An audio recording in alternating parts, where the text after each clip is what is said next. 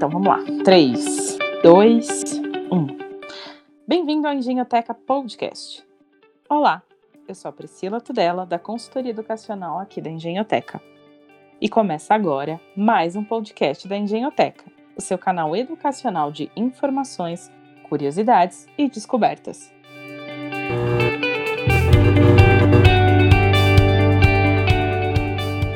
No episódio de hoje, vamos falar sobre o tema TI da escola.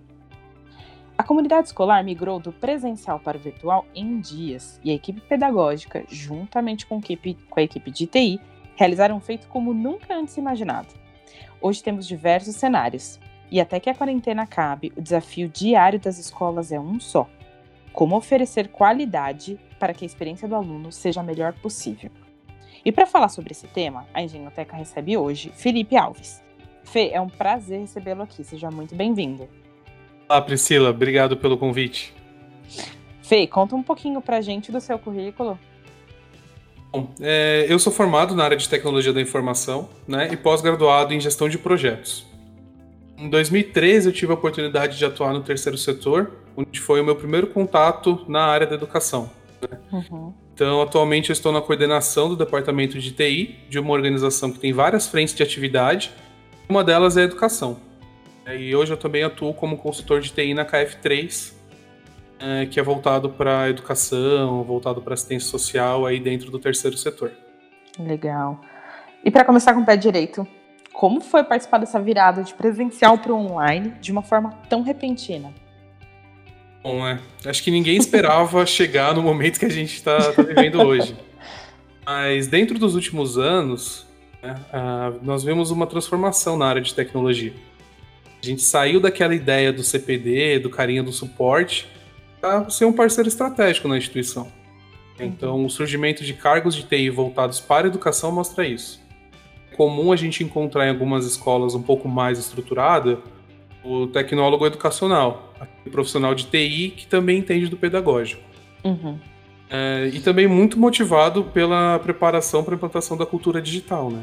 Eu acho Legal. que a gente vem de uma, uma preparação aí do terreno de alguns anos atrás já. Nossa, Fê, muito, muito bacana sua colocação. Então, como é que o cara de TI pode contribuir para o resultado final da escola? É, o primeiro ponto é você entender, uh, isso está bem, bem empregado, seu parceiro, seja seu parceiro um terceiro, seja seu parceiro um colaborador, tem que estar bem alinhado. Eu acho que o alinhamento da tecnologia, do profissional de TI, com o pessoal do pedagógico, da coordenação e direção da escola, eu acho que é a chave principal. E tá bem alinhado, os dois têm que estar falando a mesma língua. Legal. E nessa virada, assim, né, de presencial para online, quais foram os seus maiores desafios que você enfrentou? Acho que o principal desafio, né, eu acho que é quando a gente envolve esse cenário econômico que a gente vive, toda essa, essa situação de isolamento, é, como a gente vai levar essa, essa nova metodologia para o nosso colaborador. Então, eu acho que o primeiro desafio é o recurso humano. Uhum. É, o time de tecnologia está preparado, o time pedagógico está preparado. É, então, quando eu falo nesse cenário, às vezes a gente acaba falando muito da TI como uma pessoa física dentro do, do, da equipe, né? Digamos assim, uma, um CLT muitas vezes pode ser o seu parceiro, ele está participando dessa decisão, ele está participando da estratégia a escola vai adotar perante ao isolamento. Então, eu acho que você entender um pouco o seu pessoal, né, o seu recurso humano, e também contar com uma rede de parceiro para visualizar o trabalho remoto, né? Uhum, legal. Aí a gente tem um, um segundo desafio, né, é. que eu acho que hoje dentro das unidades que eu participo ah, diretamente, a gente tem diferentes cenários, né? Não necessariamente porque é uma rede a gente trabalha com a mesma, a mesma situação. Então, o que, que a gente tem de tecnologia disponível no momento? Né? Então, não, não, você não vai conseguir grandes mudanças durante o isolamento social. Uhum. Então, eu acho que você tem que pensar no que você tem hoje. É, não existe solução melhor, existe a solução que cabe para você. Mesmo uhum. assim, sentir, é, se você sentir deficiência nesses recursos, buscar parceiro. Hoje, dentro do mercado, a gente encontra parceiro tudo. Legal.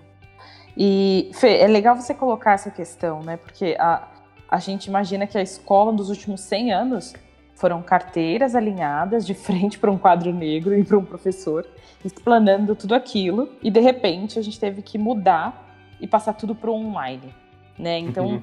algumas escolas, elas podem não ter esse departamento de TI como você, né, faz parte desse time aí, para poder ajudar. Então, assim, qual que é a sua dica para as escolas que, putz, não tem TI estruturado? Primeiramente, eu acho que você tem que pensar né, na... que hoje a gente tem parceiro para tudo. É, uhum. É, seria interessante a gente ter essa estrutura dentro da unidade, até para você trabalhar, ter um trabalho mais alinhado, né? Se caso não for possível, você tem uma rede de parceiros aí que pode te ajudar desde o desenvolvimento de estratégia, campanha de matrícula, né, ou para implantação de, de, tecnologia educacional. Então, pensar uhum. nessa rede de parceiro.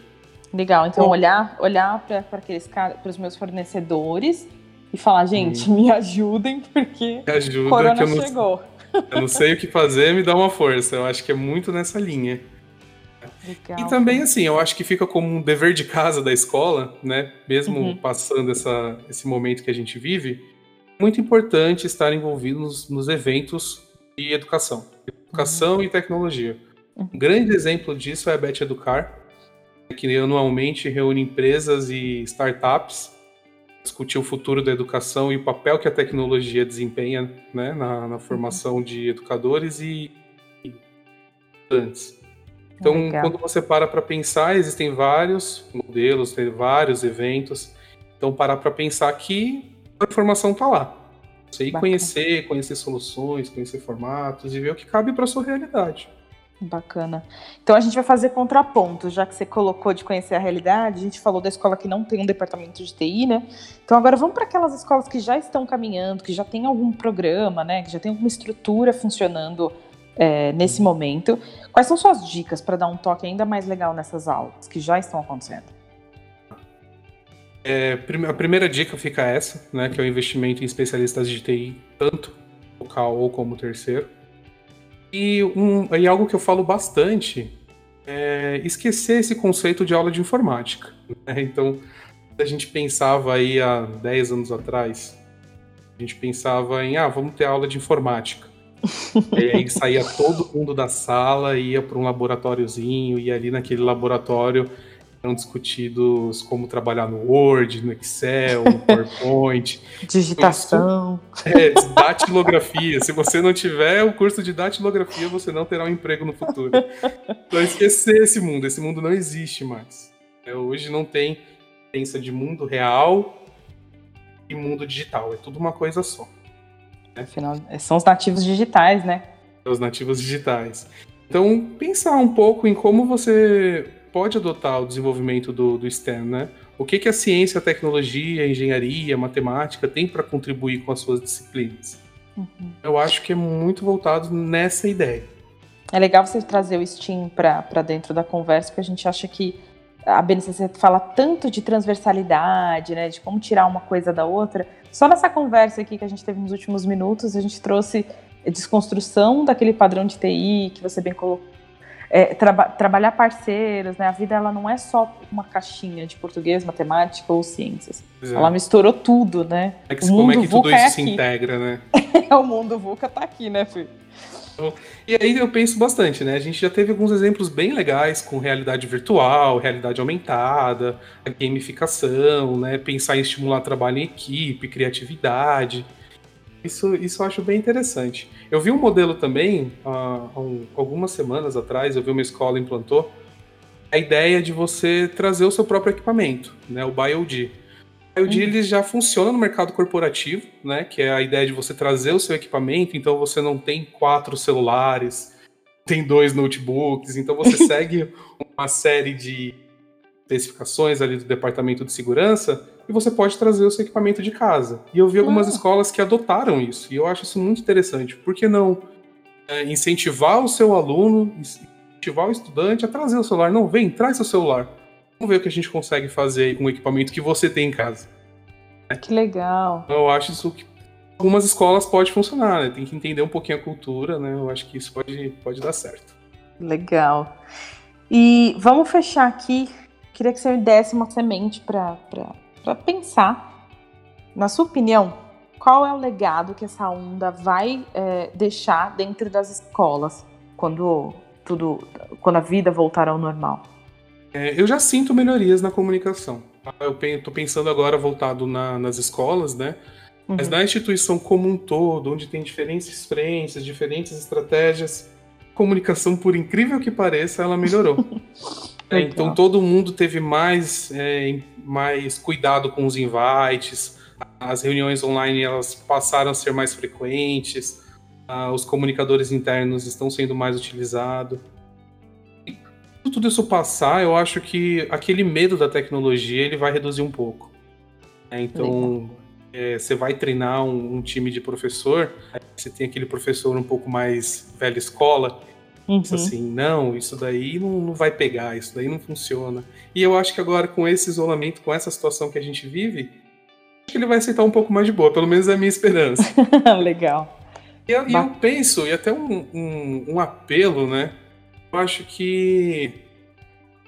Eu acho, que acho que vai surgir mais novos projetos inovadores, sabe? Escolas uhum. se inspirando na, nas lives de artistas, criando aulões pré-vestibulares, sabe? Acho que a tecnologia vai ganhar força, não só na educação, mas, mas em tudo. Legal, bacana. Felipe, muito obrigada pela participação aqui na, no Engenhoteca Podcast. Eu agradeço a participação. Agradeço esse espaço cedido para mostrar a importância da área da tecnologia na educação. Coloco à disposição para conversas futuras. E esse foi mais um Engenhoteca Podcast. Fique ligado para os próximos episódios. Não se esqueça de se inscrever no nosso canal do YouTube, Facebook e Instagram. Até lá!